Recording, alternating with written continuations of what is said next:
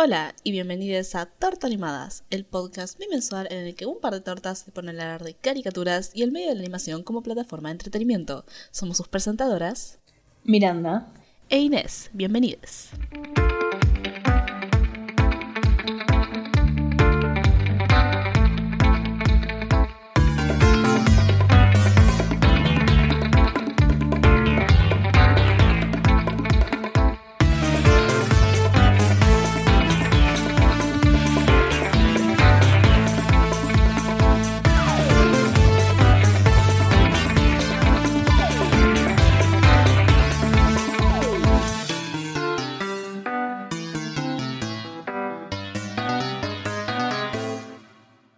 Este es uno de los episodios más recientes que grabamos a su publicación, así que va a estar más o menos al día de cómo están nuestras vidas. Sí, no sé. Hay que comentar algo antes. Estaban planeando a principio de año hacer eh, un capítulo de Over the Garden Wall y como somos unas cipayas amantes del Halloween, lo íbamos a hacer en octubre, lo tuvimos que cancelar por cosas de la vida, pandemias, y sin planearlo quedó este capítulo para octubre y estoy muy feliz. Somos una genio. Muy bien, noticias, noticias. Primero, Netflix anuncia que va a cofraternizar con cuatro estudios de animación japoneses y coreanos que incluyen Anima Company NAS, Science Naru, que fue uno de los estudios que hizo Hora de Aventura, Hora de Aventura Stakes y Hora de Aventura Elements, al igual que Devilman Crybaby de Netflix y algunos episodios de OKKO y uno de Ping Pong de Animation. Studio Mir, responsable de la reciente muerte de la reciente muerte en la familia, la historia, no es que, no es que responsable de una muerte. Eh, leyenda de Cora. ¿Cuántas familias va a seguir matando? responsable de la muerte en la familia. No, no, no. Estamos hablando de una cosa de superhéroes. Legend of Korra, Kipo and the Wonder Wits, The Boondocks y Voltron. También va a estar Mappa, que hizo muchos animes, incluyendo Attack on Titan. Doro de Doro, Yuri on Ice y un par de episodios de Space Dandy. Sí, va a confraternizar para producir y distribuir diferentes tipos de animes. ¿Cómo están robando con el anime? eh? No lo pusimos acá, pero sacaron un tráiler de esa serie basada en mitos griegos. La voy a ver con mucho odio. Obviamente. Oh, sí, sí, sí, sí, sí, me acuerdo. Seguimos hablando de la gran nene, que también va, tengo que decirlo como lo dijiste vos, Cine, confraternizar. Con Jorge Gutiérrez, Confraternizar. El creador de El Tigre, Las aventuras de Manny Rivera y El libro de la vida, Temón. que ya mencionamos que iba a dirigir una serie llamada Cooking Maya and the Three Other Spicy Dishes. Gutiérrez considera esta una gran oportunidad para insertar dentro de una industria históricamente blanca y primer mundista a creadores y equipos productivos sudamericanos, lo cual nos parece muy bien. Denos un trabajo. Excelente. Y si eso ya está genial, escúchense la mejor noticia que la dejamos para el final. La sede de Vancouver de Titmouse Inc., estudio de animación que participó para Midnight Gospel, Metalocalypse, Super Shale y muchos más, anunció el 20 de octubre su adhesión dada por una votación de 98% a 2% en The Animation Guild, que es un sindicato conformado por profesionales de la animación que busca garantizar los derechos laborales, salariales y salubres de los empleados en los estudios de animación lo cual convertiría justamente a esta sede de Titmouse Inc. el primer estudio canadiense de animación en sindicalizarse en su propio país, lo cual es muy importante. muy bien, ¿qué sería vamos a hablar hoy, Miranda? Vamos a hablar de Billy Mandy o Las sombrías aventuras de Billy Mandy. Las sombrías aventuras de Billy Mandy o The Grim Adventures of Billy and Mandy es una serie creada por Maxwell Atoms, también conocido por su otra serie, Evil con carne, y su participación en Bonícula y Pecesuelos. Bajo los estudios de Cartoon Network, el piloto también fue producido por Hanna-Barbera y distribuido por el canal de Cartoon Network y Warner Bros. Television, realizada entre los años 2001 a 2007. Ahora, síganme en esta porque está más complicada. Consiste en 6 temporadas de entre 8 a 18 episodios, aunque la mayoría son entre 3 y 14 episodios, algunos consistentes en 2 episodios dentro de uno, porque tienen un rango entre 7 a 22 minutos. O sea, hay algunos episodios que duran 22 minutos y hay otros que duran 7 y te meten como 3 o 2 dentro de un rango de media hora, como funcionaba cuando la gente veía tele. También tiene una película de 1 hora y 20 minutos y otra de 40 minutos y varios cortos de 2 minutos. Es un rango muy amplio. Son más o menos como 86 episodios aprox. Es medio difícil de contar eso. ¿Por qué es tan lío? Inicialmente Las sombrías aventuras de Billy Mandy era una serie de cortos de 7 minutos que formaba parte de la serie original de Maxwell Atoms, que se llamaba Grim and Evil, que consistía en tres segmentos de cortos que incluía, por un lado, las aventuras de Billy Mandy puro hueso y por el otro a Evil con carne. Eventualmente, en 2003, ambas series evolucionaron para convertirse en series independientes, y por eso tenemos episodios que duran 22 minutos de cada una de las otras. En este caso solamente vamos a estar hablando de la serie de Las sombrías aventuras de Billy Mandy. Esa fue una super intro, super condensada. Y eso que los últimos episodios como que nos fuimos mucho de tema y no terminábamos dando del todo los datos duros y este fue como, bueno, por si extrañaba los datos duros, les tiro toda, toda, toda, toda. Justo Billy Mandy, además. bueno, por eso. Quieren más, no datos duros, pero em, no hagas un chiste de duro, no hagas un chiste de duro. Ok, voces. Obviamente, la eh, tan querida Grey Griffin de, de como Mandy, formadora de lesbianas y góticas igual, por igual. Sí. Eh, Richard Stephen Horwitz. que hizo de Sim en Invasor Sim y el Dr. Chipotle y Dr. Chipotle Jr. en El Tigre. Hace de Billy, épico. El Grey Eagles, que hace de Aku Aku en los videojuegos de Crash Bandicoot. y Boberto en el maravilloso mundo de Gumball. es muy gracioso fuera de contexto. Un montón de nombres muy extraños. Bueno, Greg Eagles hizo de puro hueso eh, y Valente. Vanessa Marshall, que hizo de Wonder Woman en la serie de Harley Quinn, Black Canary en Young Justice y más cosas de superhéroes, hace la voz de Irwin, el mejor amigo de Billy, y Rachel McFarlane, que hace la voz de número 362 en KND, hace las voces de Mindy y de Eris. Esto es muy gracioso, le pregunté a Ine, che, Rachel McFarlane, viste que es la hermana de Seth MacFarlane. Ine no lo ubica. Yo dije. tipo, ubica a la injunable. mentira, no es injunable la hermana. Es la, es la voz del número 362 de KND. Me estás diciendo que. Eso ni siquiera, eso, eso ni siquiera es lo más conocido. Es más conocida por trabajar tipo un padre de familia. ¿Quién mierda es Seth? Seth bueno, MacFarlane. Rachel McFarlane hace la voz de Mindy y de Eris. Phil Lamar, que mencionamos en el episodio pasado, que hace la voz de Wilt además de la de Philly Phil en Class of 3000, no. No, sé si. ¿Tiene traducción Class of 3000? No, porque no sepa. Que, al menos que yo tengo entendido, no vino acá. Y yo no la vi acá, así que asumo que no vino acá. Bueno, em, el que hizo la voz de Wild hace la voz del papá de Irwin, de Drácula y Héctor con carne. Maxwell Atoms, que bueno, es el creador de la serie, hace la voz de Chef, el hijo araña de Billy. Épico. No puedo dejar de decir épico. Pero bueno, la serie. Dios, tener que ver tantos, tantos episodios en dos semanas fue como, wow, wow. Creo que para la próxima tenemos que coordinar mejor el calendario. De todas formas, fue muy placentero de ver.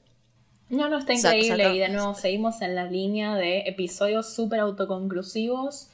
Poner que tienen alguna referencia entre sí. Y, no sé, hay temas que se recurren, pero súper autoconclusiva lo que está bueno para ver en, un momento tan estresante de tener que vivir en cuarentena y hacer cosas con tu vida. Y lo terminé de ver y me quedé con ganas de seguir viéndolo, pero no... Ok, si sacaban cosas nuevas, no me quejaba si sacaban cosas nuevas, pero ver la serie me hizo dar cuenta, esto muestra perfectamente cómo reflejaba una época de Cartoon Network. Y no solamente una época de Cartoon Network, sino una época de los dibujos animados y de la televisión y de la televisión infantil, todas esas cosas separadas, pero al mismo tiempo como una misma cosa. Porque funciona tan bien para la tele. La verdad es que los episodios de Billy Mandy, la serie de Billy Mandy, funcionan de una forma en la cual tranquilamente puedo ver estos episodios millones de veces. Y efectivamente los vi millones de veces. Y encanta verlos igual, porque te muestra de vuelta no solamente este rango que tienen, donde pueden contarte cortos de entre 7 a una hora y media, sino también que podés verlos repetidas veces. Están hechos para que quieras y puedas verlo varias veces. Súper interesante que estaba leyendo tipo en una ama que hizo el creador de Billy Mandy y le preguntaban tipo, che, ¿por qué no, era súper popular Billy Mandy? ¿Por qué no, por qué no seguiste haciendo capítulos? Y lo que dijo el tipo, y tiene mucha razón, creo yo, es que generalmente series que no fueron canceladas, el toque a la, a la Jenny, generalmente duraron cuánto? Más o menos 70 capítulos, 60 capítulos, más de 50 capítulos. Los pibes ya crecían y dejaban de ver la televisión. Y eso que no pudo prever la idea de que iban a surgir los streamings. Sí, pero, o sea, hasta cierto punto yo entiendo que es un proyecto de, ¿cuántos? 6, 7 años. Es un montonazo.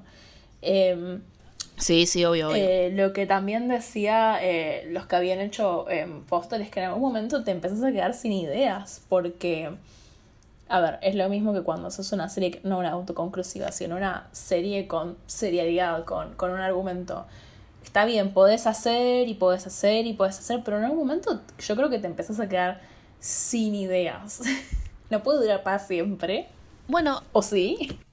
Eso es cierto. No sé si, no sé, eh, no sé qué opinas vos, Miranda, pero para mí las primeras temporadas explotaban muchísimo más la idea de eh, las temáticas de terror y lo oculto y todo lo sobrenatural o no muerto, mientras que las últimas se enfocaban más en la fórmula que ya desarrollaron, con las dinámicas que se desarrollaron y seguían siendo divertidas y seguían siendo bizarras, pero claramente las primeras temporadas de Billy y Mandy se trataban más justamente sobre lo no muerto y los zombies y la magia, mientras que lo otro podía ser como, bueno, estamos aburridos, vamos a robarle la osa puro sí, hueso. es que hasta cierto punto eh, vos tenés un cast recurrente, incluso de personajes secundarios, villanos, barra eh, aliados.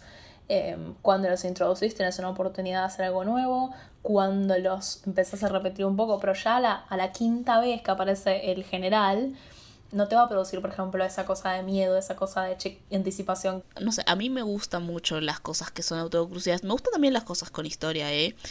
Y me gustan también las cosas que no son ni una ni otras, ¿no? Pero Billy Mandy tiene un nivel de autoconclusión que está muy bueno, que a mí al menos en el sentido humorístico me gusta un montón, que es la idea de que tiene algunos episodios en las cuales las cosas no se resuelven y los personajes se mueren, sobre todo en las Me primeras temporadas. Y me gusta mucho eso. Me encanta, no, para, es que me parece muy, muy divertido para establecer como lógica de universo, porque te da muchísima libertad. Puedes hacer un episodio en el que todos se mueran, total al próximo episodio podés seguir haciendo otros.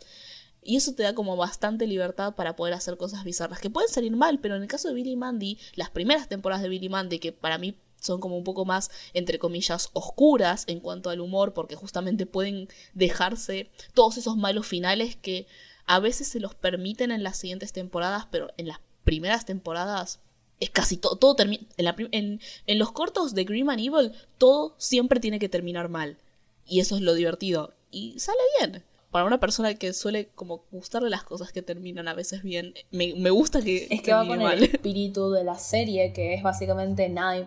No quiero decir nada importa, porque eso suena muy nihilista. Más que nada, como que todo es irrelevante. El, el universo es irrelevante, los personajes son irrelevantes, todo el mundo es estúpido, nada significa nada. Sí. Y eso te permite muchísima libertad creativa. De nuevo, incluso, incluso sí. creando un universo en el cual, si te lo pones a pensar, ninguno de los tres personajes principales son relatable. Una cosa súper usual, súper eh, Ay, súper no. importante en las series hoy en día. Perdón, ¿eh? Ay no, Miranda, me acabo de acordar que habíamos acordado hace un par de días que íbamos a empezar este episodio diciendo buenos días, Miranda. Ay, puta madre. Nos olvidamos, no. Ah, qué estúpidas. Idiota. Hija de puta. Ah, bueno, quedó en el medio del Quedó en el episodio. medio del episodio como... Eso pasaría. ¿Ves? Buenos días, Mandy pasaría en un capítulo de Billy Mandy. Eso es lo que me huele a la cabeza. Sí. O sea, no sé si, eh, si Mandy culona, pero... em, Pero bueno, eh, que una de las cosas que podemos relacionar con el episodio pasado que vos me habías preguntado si los dibujitos de hoy en día referenciaban, hacían tantas referencias populares y como Mansión Foster lo hacía un montón. Y en ese momento aún no habíamos revisto Billy Mandy, pero ahora que lo revimos, efectivamente, y yo te había dicho igual que Billy Mandy tenía muchas referencias a sí mismo, de la misma forma que los chicos del barrio, de la misma forma que un montón de dibujitos de los era de Cartoon Cartoons, porque era una cosa que simplemente hacían.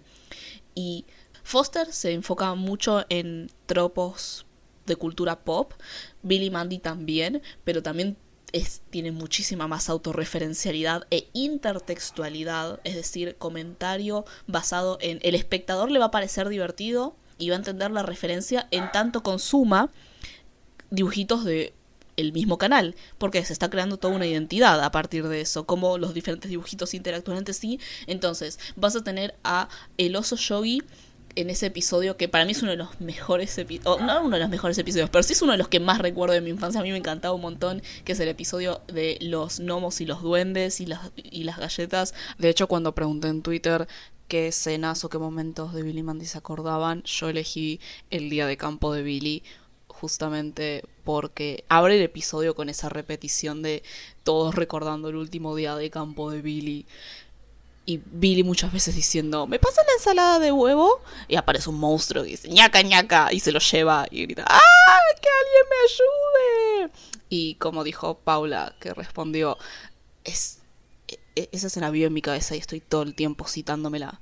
Hay un momento en el que el oso Yogi está tratando de robarse el picnic de Billy. Entonces ahí tenés tipo referencias a Hanna Barbera. También tenés un, un episodio donde aparece Pedro Pica Piedra. Está bueno, Evil con carne. No, sí, lo que decís tenés razón. Yo no me lo acordaba y. O sea, me acordaba la intertextualidad entre los dibujitos. Pero no me acordaba la. Y claramente porque no las cachaba en su momento. La cantidad infinita de referencias a cultura pop constantes de Billy Mandy. Que yo, a mi parecer, quedan mucho más orgánicas que en Mansion Foster. Sí. Justamente es esa. esa irreverencia, ese e, e, ese humor paródico. Claro, porque a diferencia, me parece, de Mansión Foster, no solo hace referencialidad, que no, súper hiper referencialidad en esa época, sino también es una referencialidad con fines paródicos, que a uno le puede gustar, a uno no le puede gustar, es un tipo de humor particular. Pero bueno, eh, sí siento que la serie constantemente se está burlando de la cultura pop. Y es su tipo de humor. Es, es em, su particularidad. Sí, y no sé, para mí es bastante refrescante. Es refrescante igual, pero tampoco es tan alejado de cómo funcionaba Cartoon Network en los 2000, mid 2000. Por ejemplo, toda la idea de tenés el bully que hace calzón chino y toda esa cosa que, por ejemplo, si vos lo buscas en dibujitos de Cartoon Network de hoy en día, eso no aparece y no es una cosa que está solamente en Billy Mandy, está también en Eddie Eddie, está también en un par de episodios con Terrible Mansión Foster, está en Los Chicos del Barrio. Entonces, estoy tratando de apuntar ciertos patrones dentro de esta época, dentro de estos dibujitos y eh, son patrones narrativos y estilísticos y de humor, pero que al mismo tiempo hacen un poco a la construcción de lo que es el consumo de media infantil, el humor de media infantil y cómo eso se va a diferenciar con eras posteriores. O anteriores. O anteriores también. Pero al final del día eso no hace una más o, o, menos que otra, solamente las marca históricamente.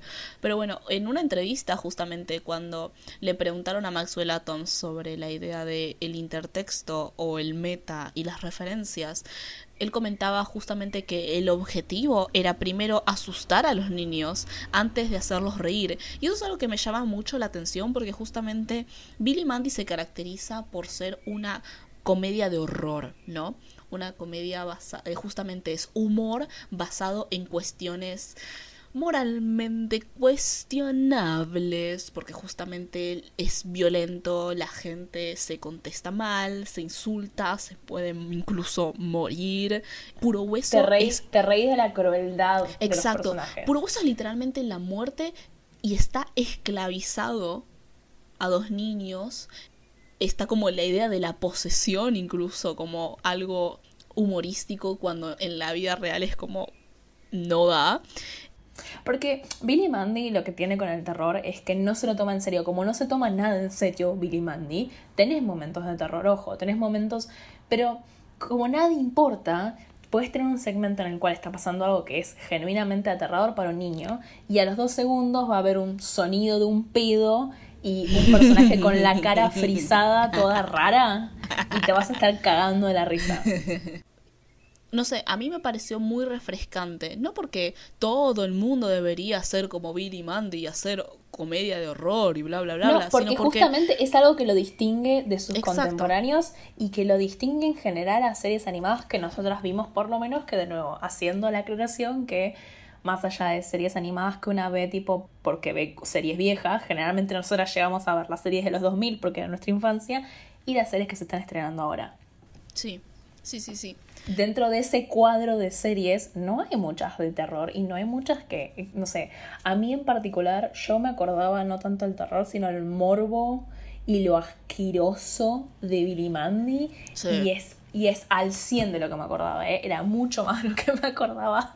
Hubo momentos, yo veía mucho esta serie, no, ahora tipo, la estaba reviendo, la estaba saliva. reviendo, la estaba reviendo mientras almorzaba y a veces estaba tipo, "Mm, no sé si tengo mucha ganas de almorzar viendo esto.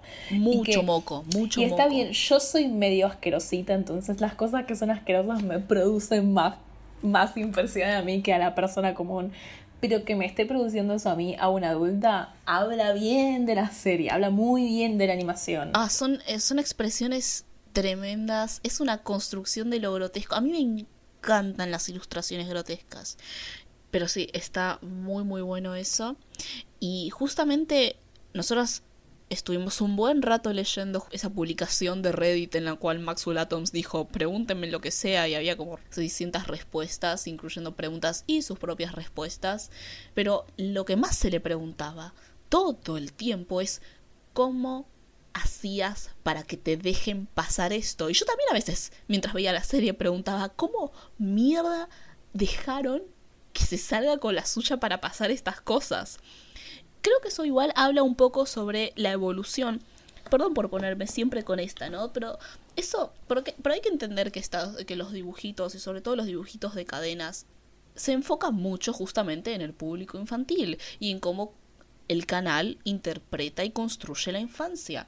Entonces, la idea de que ciertas cosas que en los 2000 pasaban, que hoy en día no las pasa, que no simplemente no, no puedes imaginarte que imágenes o chistes o diálogos o comentarios o temáticas o cosas así sucedan en la tele, es porque hay una, un cambio de percepción por parte de la producción del canal que interpreta otras cosas y eso muestra y eso se vuelve una especie de reflejo de cómo la sociedad de, de hoy en día interpreta a los niños y qué es lo que deberían consumir. Sí, podemos ver esto desde una perspectiva de control, no solamente desde una perspectiva artística y de calidad. Eh, Súper interesante cómo interactúa esto con el tema de que vivimos en la época de las series de streaming, porque también tenés eso. Los canales que producen y hacen series todavía existen, pero también existen los servicios de streaming y cada vez más se animan a invertir en la animación y tenés eso, que la animación de adultos se vuelve un nicho que va o a Adult Swim o a Netflix o a eh, las otras marcas. Debería dejar de, debería dejar de mencionar marcas, perdón. Lo voy a aprender eventualmente. que también son de vuelta son todos factores que tienen que ver sobre cómo creamos y cómo hacemos animación y cómo contamos historias a partir de la animación, pero al mismo tiempo como y no lo puedo enfatizar lo suficiente como una fuente histórica, como una fuente histórica bastante complicada y bastante compleja por, por un lado cómo se produce y por otro lado cómo se consume y por otro lado cómo se reinterpreta. Y me encanta, me encanta. Pero bueno, eh, me está yendo de tema. Sí, sí. Es que sí, la idea. No, no, igual tipo, está buenísimo lo que estás diciendo, porque algo que de nuevo me, me, me rompió la cabeza reviendo lo que me lo acordaba en cierta forma, pero no tenía la dimensión, siendo una adulta reviendo esto, es, de nuevo, la dimensión grotesca y asquerosa es una de las men- dimensiones más importantes eh, de esta serie. Constantemente te muestran eh, eh, actos desagradables, Baba, fluidos. mocos. O sea, no sé si alguna vez, no sé si alguna vez me dio tanto asco los mocos y los pedos y no sé, es como que es tipo, pero es un tipo de humor y es un tipo de humor que no sé dónde lo vi más en mi vida, no sé si lo vi en otro lugar más. O sea, no, todas las series tienen Nunca vi, nunca vi que hayan usado tan bien los mocos. Sí, por eso, yo, yo entiendo que hay series que usan tipo momentos asquerosos. Obvio, hay bastantes, se me ocurren ejemplos de muchas series. pero lo que digo es, esta serie lo lleva al mil Me y es su tipo de humor y a mí me causaba un montón de gracia, pero después yo pienso tipo, humor con fluidos, que tengo 10 años. Pero es eso, tipo esta noción de que, para mí, de que como el humor de fluidos es al mismo tiempo una cosa súper infantil, pero al mismo tiempo no sé si pasaría hoy de nuevo, ¿no? Veo una serie haciendo esto de nuevo en, en Cartoon Network, en Disney, en lo que sea. Tampoco la estoy viendo en como que...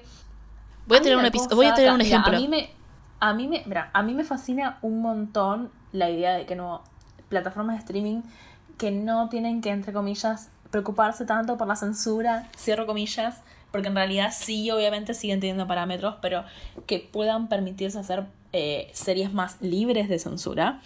Que igual esa libertad de censura nunca implica de nuevo, no, no te digo hace algo como Billy Mandy, pero nada, nada implica lo grotesco, porque al mismo tiempo que se ve como un humor muy de niños, se ve como un humor muy de modé, tipo como que ya pasó, casi como quiche, tipo, eh, eh, ya está, ya pasó, ya es una moda antigua ese eh, humor de líquidos y, y- y- y cosas asquerosas. A mí me sigue causando un montón de gracia.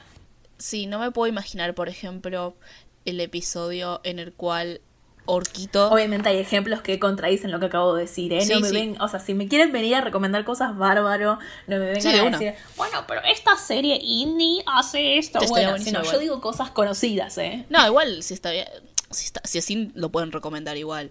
Eh, No, no, recomendaciones sí, pero no me vengan a correr por izquierda con que X serie injunable que tres personas ven. y tampoco es una cosa de... con lo grotesco. Y tampoco es una cosa de lo viejo es mejor, es solamente que es diferente y es ese cambio lo que nos llama bastante la atención. Es como me llamó la atención, a pesar de que ya lo de que lo recordaba bien, pero es como el sentir el humor ese de vuelta. En el episodio, por ejemplo, en el que Orguito está en el colegio y Valente le hace bullying y él termina convirtiéndose en la profesora y lo bulea a Valente y se vuelve este monstruo y lo termina esclavizando a Valente y volviéndolo su mascota.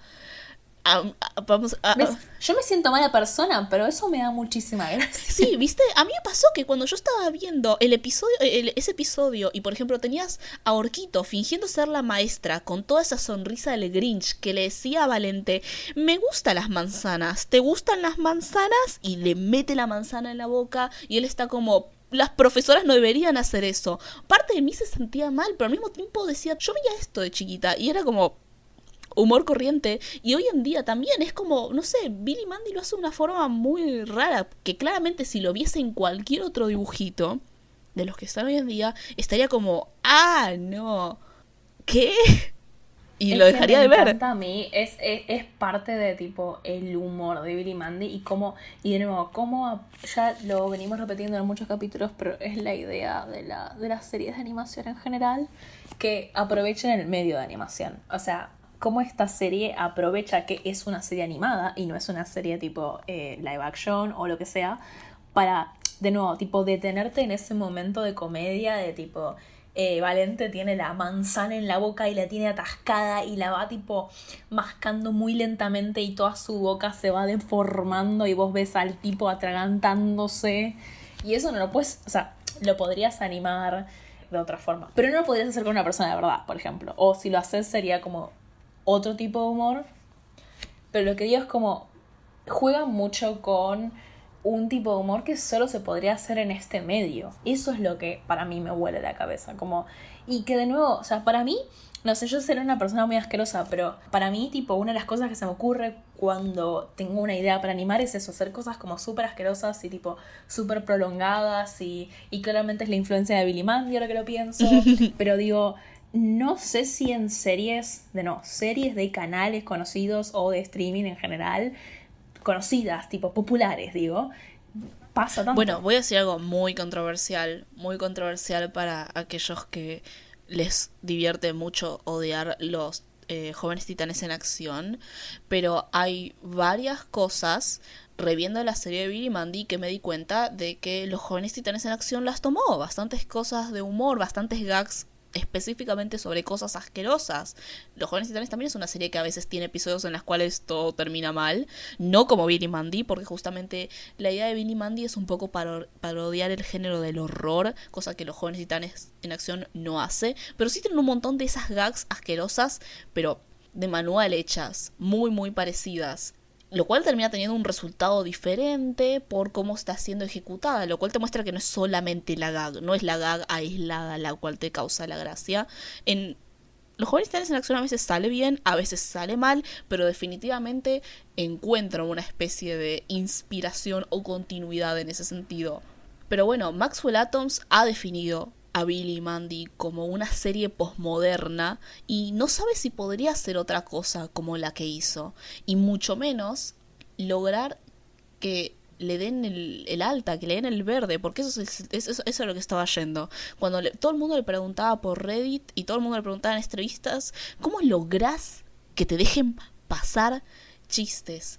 ¿Cómo lográs que te dejen pasar cosas? Porque tenés cosas relacionadas con asesinato, tenés gente babeando y moqueando. Y hablemos de las arañas. Las arañas. Hablemos de las arañas. Las arañas que son tipo un constante Billy Mandy. Se te meten en la boca. Las arañas en sí. Se le meten en la boca.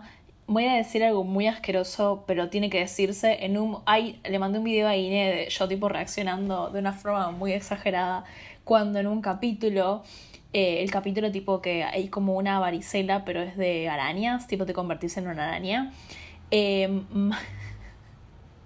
Mandy agarra esa varicela y tipo se convierte en como un monstruo mitad humano, mitad araña.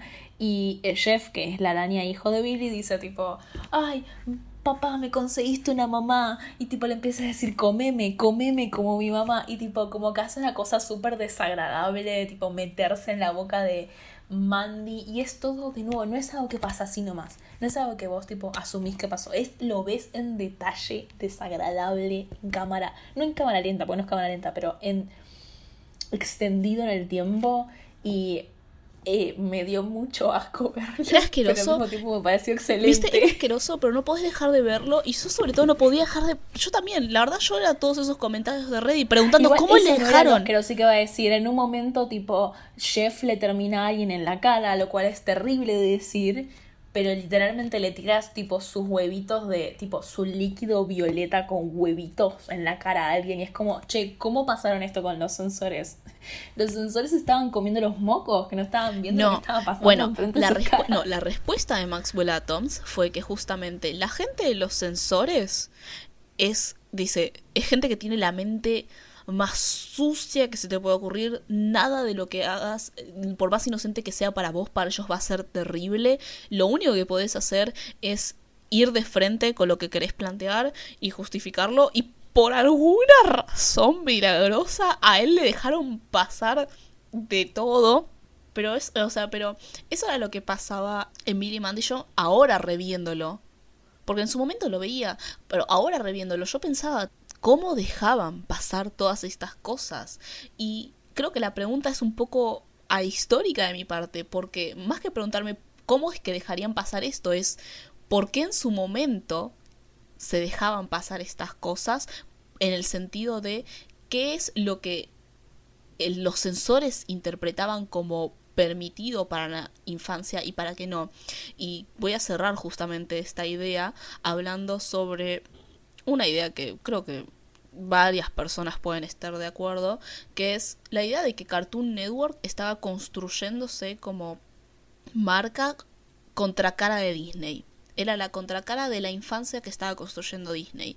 Mientras que Disney se enfocaba mucho más en el underdog, en el pibe no tan popular que estaba yendo hacia la cima y luchando y todas esas cosas, en Cartoon Cartoons tenías los chicos amorales. Los chicos que se juntaban entre ellos y jugaban en el patio o en la calle, pero no tenían buenas intenciones, porque ser chico no se trata sobre ser lo más santo del mundo y una bajada moral.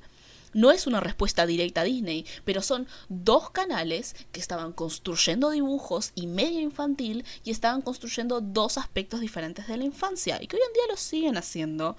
Después, bueno, falta meter a Nickelodeon y otras cosas, pero creo que como contraste es bastante interesante y Billy Mandy se vuelve un epítome de esa idea de la identidad de el niño según Cartoon Network, ¿no? Que también se va a resaltar con de 10 y los chicos del barrio y bla bla bla bla bla bla bla bla Inés sigue hablando, sigue Sí, hablando, sigue hablando. ¿Saben además- qué deberían hacer? Deberían escucharse el episodio de No tengo hijo, el segundo episodio que habla sobre la historicidad de Cartoon Network, está muy bueno. Lo re, re, re, re recomendamos. Lo que iba a agregar a esto antes de que terminemos esta sección es que sí, lo que tenés que decir, estoy súper de acuerdo. Y además, además me parece como eh, en Billy Mandy también está muy presente el tema que está presente en KND de los niños son, o sea, igual Billy, Billy sigue siendo un estúpido, pero entre comillas los niños saben mucho más que los... Los adultos son muy estúpidos en Billy Mandy, es lo que quiere decir.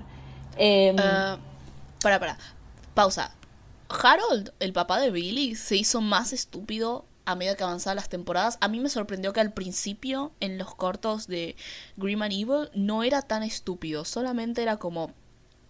ah, medio despistado, pero no era necesariamente estúpido. Ahora, en los episodios eh, de la tercera temporada en adelante, simplemente es igual que Billy. Me gusta que a veces Billy Mandy se puede dividir en una dicotomía de lo malo y lo estúpido. Eso es todo. Vos podés clasificar a cada personaje dentro de esa característica. Puro hueso es los dos. Billy es lo estúpido, Mandy es lo malo. Y vas a tener personajes que van a estar dentro de ese espectro. No es que tenés a alguien que puede ser más malo que Mandy, ni a alguien que es más estúpido que Billy, pero tenés a toda la gente que está en todo ese espectro. Y me encanta. Estás haciendo un Mandy Bill spec. Pero es que toda la spectrum. serie se basa en eso. Por favor, eh, queridos eh, y queridas. y ¿Dónde se ubican queridos, ustedes? eh, gente que nos escucha. ¿Dónde se ubican ustedes? En el Billy y Mandy Spectrum. Yo estoy claramente más del lado de. Yo estoy más del lado de Billy. Y Inés sería el Billy, obviamente. Que vas a decir eso. Hasta me río. Lo próximo que vas a decir va a ser: Yo me parezco más a Billy que vos. Yo me parezco más a Fred Burger, quiero creer. Si igual. Fre- bueno, Fredford Burger es como tipo una isla. Yes.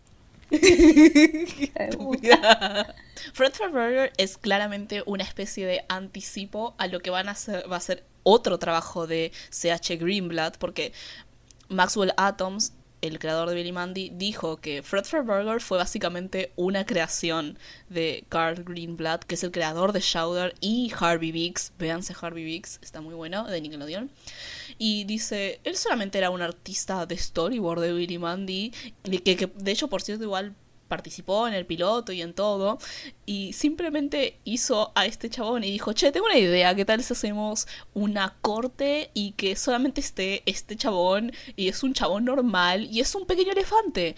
Y ¿Cómo me gustan los diseños de Billy son Mandy? muy buenos, son muy, muy buenos. Y de nuevo, ya sé que era una, era una tendencia de los 2000. Igual se notó, se notó en el, el último capítulo de la serie, entre comillas, último capítulo, porque de nuevo ya hablamos sobre la dificultad de hablar de capítulos en Billy Mandy. El último capítulo de la serie, que es el tipo el crossover con KND, se nota, o sea, está buenísimo porque los hacen en- no los hacen en el estilo de Billy Man, como como estoy pensando en el crossover entre los padrinos mágicos y Jimmy Neutron, Sí. que, que cuando el tipo entra al universo los hacen con el estilo del universo. Yo no me acordaba de este capítulo, pensé que iban a ¿No? ser así, pero no, tipo, literalmente meten en, el universo de Billy Mandy a los personajes de canal de los chicos del barrio y los tienen con la línea la línea ahí toda finita sí, sí, tipo sí, que es sí, característica de, de KND y después tenés a los personajes de Billy Mandy todos con esa super línea gruesa. Sí, sí, y tipo todos así como súper diferentes porque también tiene eso de nuevo como los personajes de Billy Mandy tienen como cinco prototipos de cuerpos que absolutamente todos los personajes siguen que son muy distintos entre sí tipo tenés a tus host delgado y tenés tipo a tus Renegado, eh, por cierto. Porque traducen de como- vuelta todos los nombres, todos los nombres están traducidos. Ah, eso va a ser su propia cosa que vamos a hablar Renegado. después, ¿eh? Porque tengo una, denun- tengo una denuncia contra Maxwell Atom y absolutamente todos los que trabajaron en la serie original, que es que cómo puede ser que unos seguro traductores mal pagados sudamericanos te tradujeron mejor los nombres de tu propia serie.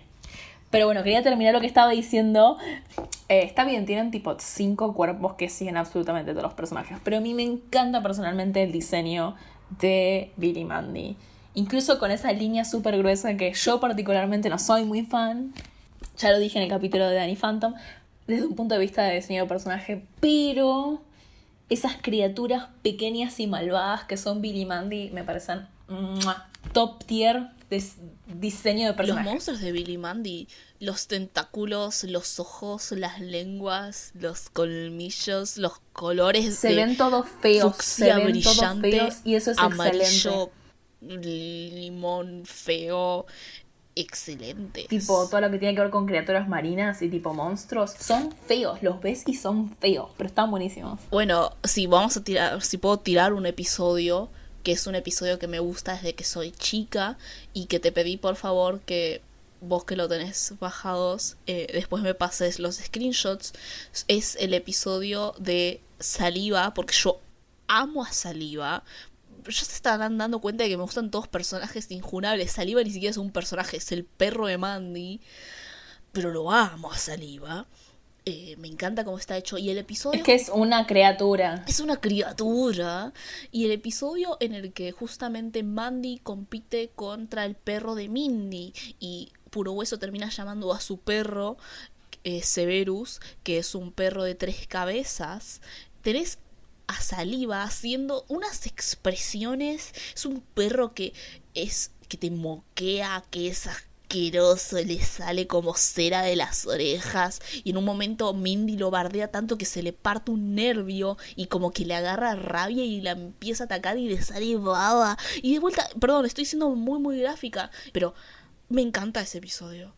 Me encanta ese episodio y ese es un muy buen ejemplo. Esa secuencia saliva, esa secuencia en la cual Mindy putea saliva y saliva reacciona y llora y babea y todo, es muy bueno para explicar cómo manejan lo asqueroso. Cómo manejan lo asqueroso y cómo manejan de nuevo el, el, la el propio medio de la animación y cómo eh, explotar esa idea de, bueno, te- te- tenemos literalmente la habilidad de crear un bicho que pueda hacer absolutamente cualquier cosa. ¿Qué hacemos con eso? ¿Sabes quién hace también eso muy bien? Que no es un bicho. La mamá de Billy. Me encanta el acting de la mamá de Billy. Amamos las MILFs con lomotomías. No, no es una MILF. No, no. Lo estoy diciendo en el sentido menos MILF posible. Yo no me cogería a la mamá de Billy. Gracias. Yo tampoco, no me cogería Bueno, un pero dibujito. entonces estás, usa- entonces estás usando mal el término MILF. No, no, es una categoría ontológica. No es mamá que te cae bien. ¿Qué? No es mamá que te cae bien. No, no, pero digo, tipo, eh, digo, es una, es una cosa que podría... O sea, yo no me la cogería a la mamá de Billy, pero estoy segura que alguien, alguien ahí en el universo se la cogería y tipo... eh, por eso es una MILF. Em, no me gusta tu comentario. Yo solamente quería decir que estaba loca. Me Por gusta. eso, le me hacen, gusta que una tiene- le hacen una lobotomía en el segundo capítulo. Le hacen una lobotomía aun cuando eran los cortos de Grim and Evil y siempre tiene como esa risa en la cual está como y le tiembla un ojo. Eh, la hacen realmente muy muy demente y eso ayuda un montón a construir la estética de la serie. La idea de que sea como tan nerviosa, no sé, me encanta cómo está el hecho el acting específico de esa mina. Esa mina que no es real. Pero me, encanta. Bueno, está también ese episodio en el cual Puro Hueso le da una crema de rejuvenecedora y se vuelve una niña y se hace una competencia con Mandy para ver quién tiene el control sobre Billy. Esa es la serie, eso, eso es como la serie. Pero antes de eso me habías comentado que estaría bueno que lo menciones, que se relaciona con lo que habíamos mencionado antes sobre la referencialidad y el intertexto y la parodia y mezclarlo justamente con esta idea de lo racial. Bueno, eh, la idea de tipo el cine de Black Exploitation con... El cine de Black Exploitation es tipo, para hacerla muy corta, eh, cine de los 70 en el cual tipo por fin había películas que estaban protagonizadas por generalmente casts mayoritariamente negros y es un género que sobre todo, digamos, explotó en Estados Unidos. Eran películas que no eran tipo películas galardonadas por Hollywood y por los Oscar y no eran películas artísticas, eran películas de consumo masivo, súper populares y de hecho ahí está la idea de tipo, eh, tengo entendido, porque no, no- estoy tan segura, pero eh, la idea de tipo hacer un Blackula, que es tipo un vampiro negro, viene de esta época, justamente. Eh, Blácula es de 1972. Y cuando vemos los capítulos en los cuales está el abuelo de Irwin, que es Drácula, que bueno, es negro, siento que viéndola, tipo, llama mucho culturalmente eso. Y a mí me produjo, me produjo por lo menos una sensación bastante conflictiva, porque por un lado, de nuevo, Billy Mandy constantemente se está burlando de todo, todo lo que muestra Billy se está burlando, todo, el, todo lo que muestra es una ironía o una sátira. Entonces, el hecho de que el abuelo de Irving sea Drácula, pero sea tipo un Black Drácula, es. Se está burlando de eso, se está burlando de. de y de hecho, justamente una crítica que se le ha hecho a las películas de Black Exploitation años después es que, por un lado, eran súper populares y estaba buenísimo porque era como un momento de representación en el cual el cine antes raramente mostraba personajes negros en Estados Unidos, donde hay una población bastante grande de personas afroamericanas, pero al mismo tiempo eran películas que eran un poco reductivas a veces, eran un poco estereotípicas. Y obviamente cada uno decide lo que le gusta y de nuevo está este aspecto de representación y está este aspecto de, vos te puede gustar igual, no sos una mala persona si te gusta. Y esta serie tiene mucho de burlarse de cosas y se burla de tener un Drácula negro, básicamente. Se burla teniendo un personaje que es, entre comillas, estereotípicamente negro. Pero yo siento, y lo digo como mi opinión de persona blanca, así que tómenlo con pinzas, es que es un chiste interno muy bueno, pero el hecho de que casi ni haya eh, en general escritores, productores, artistas de storyboard, lo que sea, racializados y menos todavía negros, es un poco como, bueno, somos gente blanca riéndonos de películas de Black Exploitation, ja ja ja. Y es un poco una situación medio complicada. Sí. Pero bueno, es una forma interesante de traer eso, porque igual ya habíamos hablado sobre justamente cómo los 2000 están medio que aprendiendo a ver y sobre y vamos a, ¿es que? Mentira, vamos a ser más justas. Específicamente los 2000 están tratando de ver cómo navegan la idea de la desigualdad y específicamente el racismo, porque la mayoría de la gente en la industria es blanca. Es así. esto, esto, no le pasaba a la familia Proud, porque la gente que laboraba en la familia Proud no era gente blanca. ¿Ok? Entonces, no es algo que de vuelta haga como, ah, si te gusta Billy Mandy estás hablando del racismo, pero está bueno reconocer estas cosas e ir viéndolas. No, la verdad es que no es que te va a cagar más o menos la serie, solamente está bueno estar atento a esas cosas. Pero bueno, no podíamos estar un capítulo sin criticar al menos algo de algo que nos gusta, ¿no? No, me encanta criticar cosas. Y eso que a mí, y eso que a mí me gusta el personaje de Drácula, que tipo mm. es un viejo choto. Amo, es amo, un amo a Drácula. Es un viejo choto. Es, ah, amo a Drácula. Hay tipo varios capítulos de Billy Mandy están centrados en viejos chotos, buenos personajes en general. Hay varios capítulos centrados en el geriátrico de monstruos, en el cual está Drácula y hay otros monstruos. Excelente. Es un muy buen concepto. O sea, soy fan. Sí, sí, sí. me, me compraron. Es muy, muy bueno. Pero bueno, eh, nos estamos. Sí, no, queríamos. Sí, nos, nos, fuimos de tema. Vamos a ver de nada, tipo sí, no, antes yo quería hacer un apéndice. Decime. Hablando de el labor heroico de los traductores. Sí. Porque es realmente, es realmente. Nosotros lo vimos en inglés porque es más, es más difícil encontrar tipo las cosas ya dubiadas. Y realmente hace una diferencia. O sea, no hace una diferencia en el sentido que el voice acting es bellísimo. Tipo, a mí soy muy fan de Grey Leslie y de. y del caso de Billy. y de puro West Damwen. No, no, me gusta mucho cómo hablan, pero el tema es los nombres. Los nombres que le ponen a los personajes en el doblaje son sublimes. o sea, ya de por sí, puro hueso es mucho mejor que Grim Reaper. Y Grim Reaper es bastante épico. Pero quería hablar específicamente de todos los capítulos de parodia de Harry Potter, que hay muchos más de lo que me acordaba. Son tres. Son cuatro, boluda. ¿Cuatro? Son uno por cada. Son sí, son hasta la. Son hasta la. el cuarto libro. Ah, la cuarta película. Sí, sí, ya me acuerdo de cuál era el último. Perdón, el único que me acuerdo siempre es el de eh, La Camaragoya de los Secretos y LOL Bardomero. Bueno, ves, por ejemplo, vamos a hablar, vamos a hablar de Harry Potter. Qué horrible decir eso en el podcast. Claro, esto, lo estamos, diciendo que- queremos aclarar, odiamos a J.K. Rowling y todo lo que está relacionado con la franquicia Harry Potter. Estamos hablando ¿Y específicamente por de las Billy traducciones porque no, todo lo no que aparezca en. Billy Mandy se va a burlar de eso. Entonces, si aparece Harry Potter, Harry Potter constantemente en Billy Mandy es porque se están burlando de Billy Mandy. ¿No? Bueno, primero que nada, en inglés, Harry Potter en, en inglés es. ¿Cómo era? ¿Te acordás?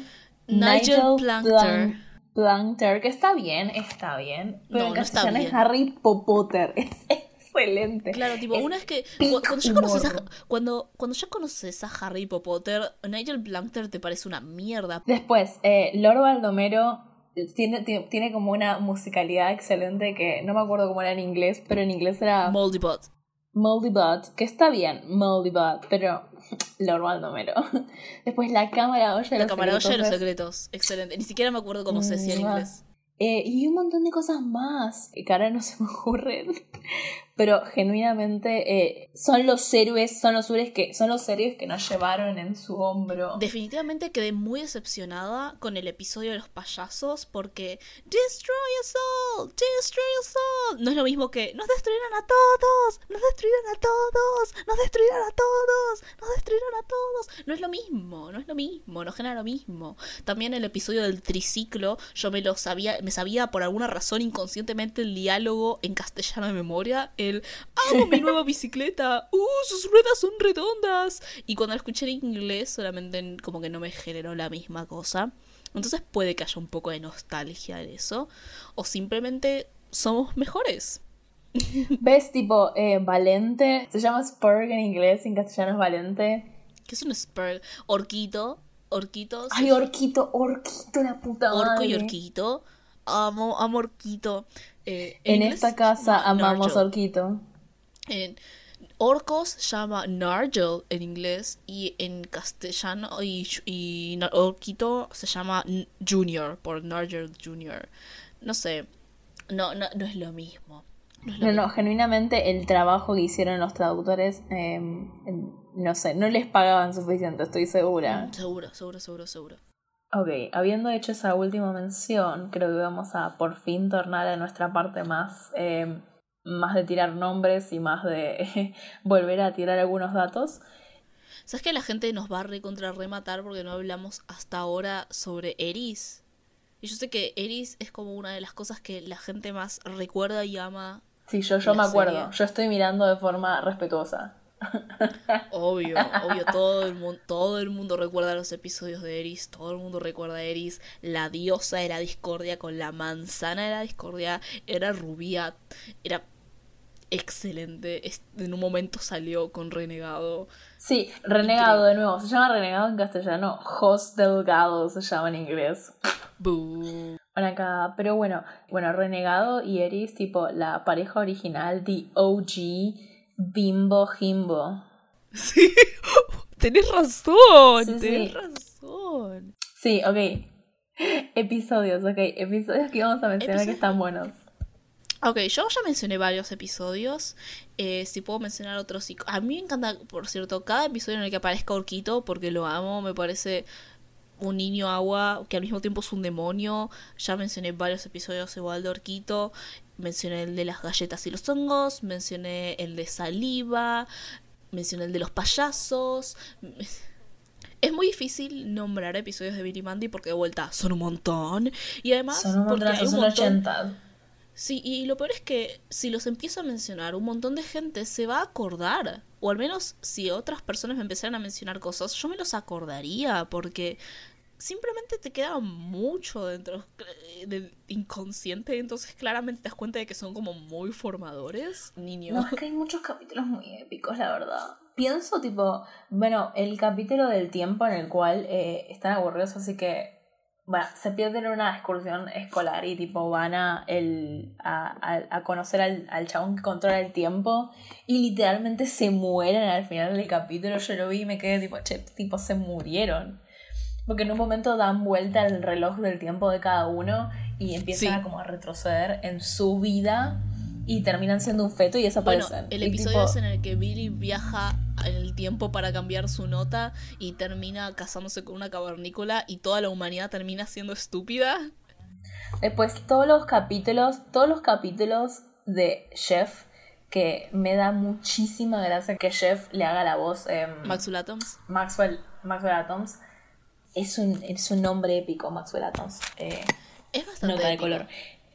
Pero bueno, todos los capítulos de El hijo araña de Billy me ponen mal porque pienso, tipo, Billy no te mereces un hijo tan bueno. O sea, a mí también me dan las colas arañas, pero es re bueno, Jeff. Yo lo quiero mucho, Jeff. Yo quiero mucho a Jeff y además, tipo, nada, denme la tenencia porque Billy no se la merece. Sí. Salvo en ese capítulo en el cual se reconecta con Jeff, que es el capítulo eh, de la. De la reina, araña. Sí. Épico. Formador de lesbianas. Formador de lesbianas cuando yo mencionaba a la gente que estaba reviendo Billy Mandy, todo el mundo me decía Eris. Y yo solamente podía pensar en la reina araña, Velma Green, porque para mí mm, me vuelvo monster fucker y se los digo a ustedes acá. Es muy, muy fuerte, no puedo creer que hayas dicho eso. Me vuelvo un monster fucker. Porque es una araña, es como, hay como un cierto nivel de brisca en todo eso encima. Listo, tipo. Eh, Homestuck check. Bingo. Sí, sí, bingo. Pero antes de eso, igual quiero hablar sobre el episodio que mezcla a las sombrías aventuras de los chicos del barrio. Ya habíamos dicho que los que las sombrías aventuras de Billy Mandy, como básicamente la mayoría de las series de los Cartoon Cartoons, se autorreferenciaban entre sí, entonces ibas a tener todos los dibujitos de una misma era. Eddie Eddie, los chicos del barrio, Manson Foster, Campamento de Laszlo, mi compañero de clase es un mono, Laboratorio de Dexter, etcétera, etcétera, etcétera.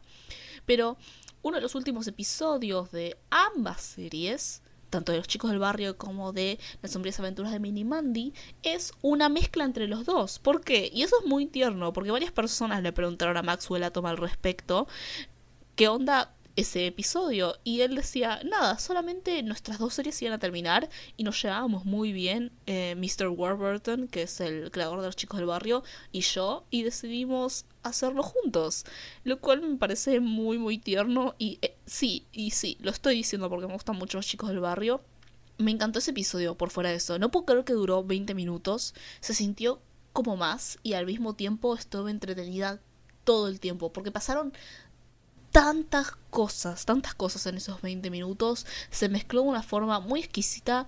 Algo que me encantó es que en los créditos del principio, los, los créditos aparecen como un especial creado por Mr. Atoms y Maxwell Warburton. Es como que se cambiaron los nombres y eso me pareció un detalle muy divertido, muy muy tierno para una nerda como yo eh, le dieron tu, te dieron derechos a tu relación parasocial con el señor Warburton. Mi relación parasocial con el señor Warburton, por favor, lee mi ensayo, que no traducí al inglés.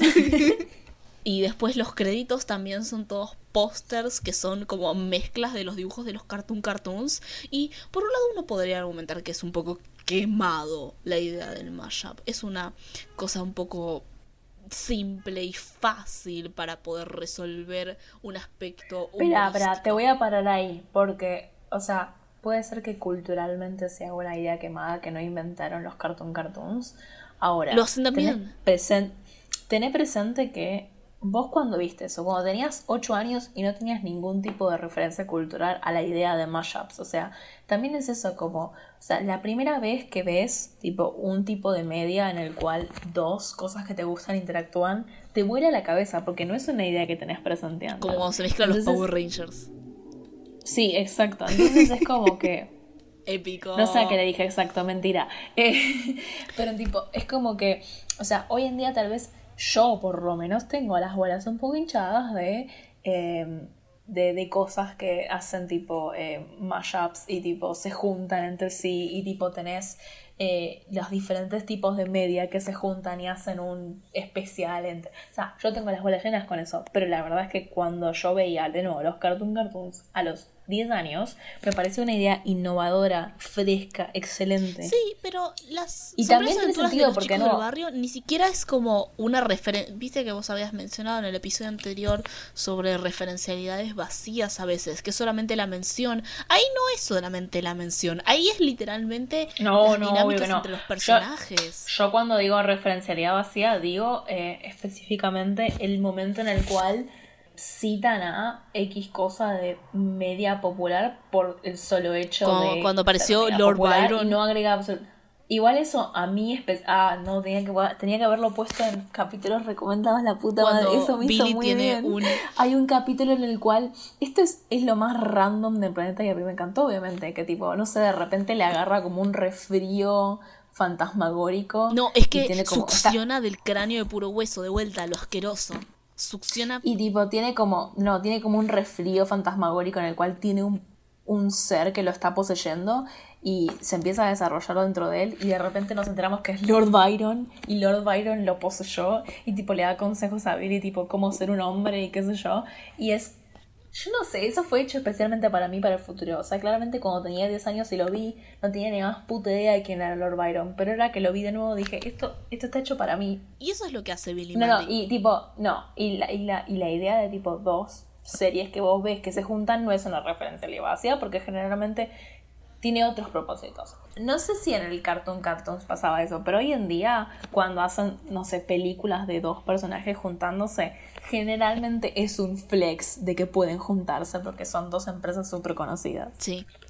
Pero los chicos de eh, las sombrías aventuras de los chicos del barrio realmente mezcla muy bien las dos dinámicas de la serie, que por un lado tienen puentes en común porque fueron transmitidas y fueron creadas durante la misma época, entonces tienen ciertas temáticas que permiten la intersección, pero claramente tienen un humor y una dinámica de personajes muy diferentes que la hicieron funcionar. Entonces cuando Maxwell Atoms te dice que es amigo de Tom Warburton, yo qué sé, yo te creo, porque esa dinámica fue súper orgánica y a mí me No dijo que eran amigos, dijo que se juntaban a jugar videojuegos y que Maxwell Atoms le romp... Bueno, no voy a decir eso, como le iba a decir. Eh, que Maxwell Atoms le ganaba siempre y, y Warburton se volvía a su casa triste. Ah, lo re puedo ver. Bueno, hicimos una publicación en Twitter e Instagram preguntando qué momentos se acordaban de Billy Mandy, porque hay un montón. Realmente. Siempre hacemos eso, pero somos muy bobas como para incluirlos después. Tratamos de incluirlos orgánicamente, pero bueno, eh, vamos a meterlos todos en una sección porque la verdad es que lo- las respuestas que hubo estuvieron relacionadas más a momentos. Entonces, vos eh, administras el Instagram, Miranda. ¿Qué, ¿Qué momentos te recordaron por Instagram? Mucho chiste sobre encajas y lames, En cajas lo cual es muy y así. lames. Yo no me lo acordaba en, en castellano. y "Che, ¿de qué están hablando? Aparte, lo primero que pensé cuando dijeron encajas es tipo, ¿por qué están hablando de encaje? ¿En qué momento Billy Mandy hay encaje? Wow, estás vieja. Después, mucho, mucho comentario eh, baboseándose por Eris, lo cual same. mucho. Nada, mucho también recordar tipo personajes icónicos como Lord Baldomero. Sí. Alguien muy gracioso mandó ñaca ñaca ¿Quién? en varios lugares. No sé quién. ¿Quién habrá sido?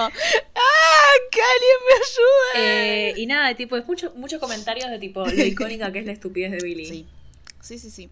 En Twitter, sin embargo, que eso es ya el territorio que por alguna razón me queda, hubo muchos recuerdos de nos destruirán a todos. Benja Le Ponderosa respondió, por ejemplo, la escena en la cual Billy está andando en bicicleta, se cae y se consume la nariz contra el pavimento, como un hecho bastante traumático. Yo me acuerdo muy bien también de esa escena. Paula Barraudrich también nos eh, mencionó, por suerte, encima tiró los links con las escenas, que es muy bueno eso.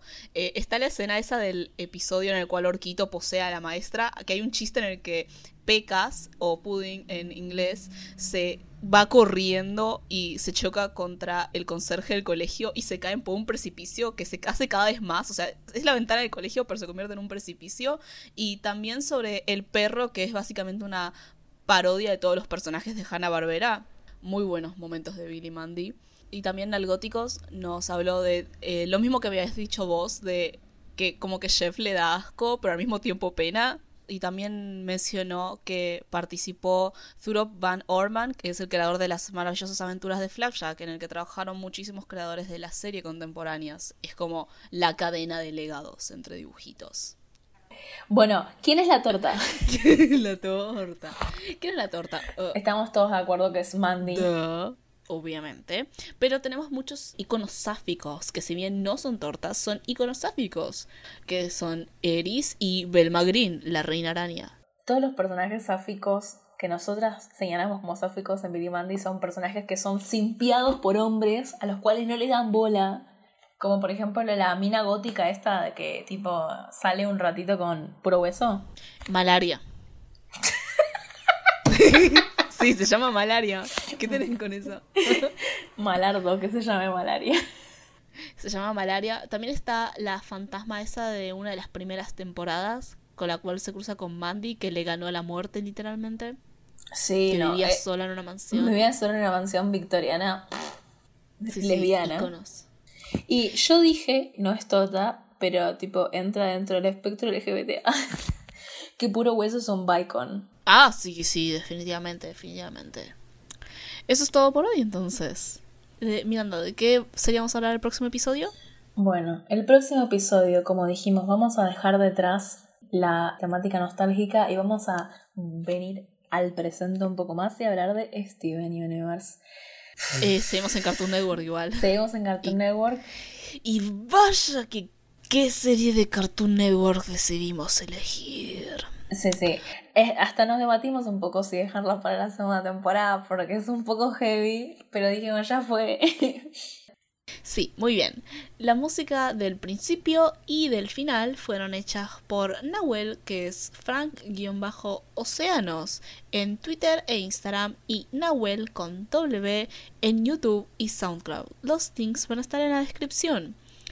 También pueden seguirnos y escuchar nuestros otros episodios en Spotify, Google Podcasts, Busca, eBooks. Ustedes búsquenlo. Pueden seguirnos en nuestras redes, en Instagram y Twitter como arroba tortanimadas o seguirnos en nuestros Instagrams personales arroba axelotelcitos para Miranda o arroba ine.don para mí o en nuestros twitters arroba axelotelcitos Miranda y arroba para mí, Inés.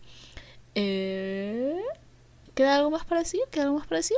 Nada, eh, disfruten nuestra canción de, eh, de final. Eh, Sí. Y nada, nos vemos la próxima.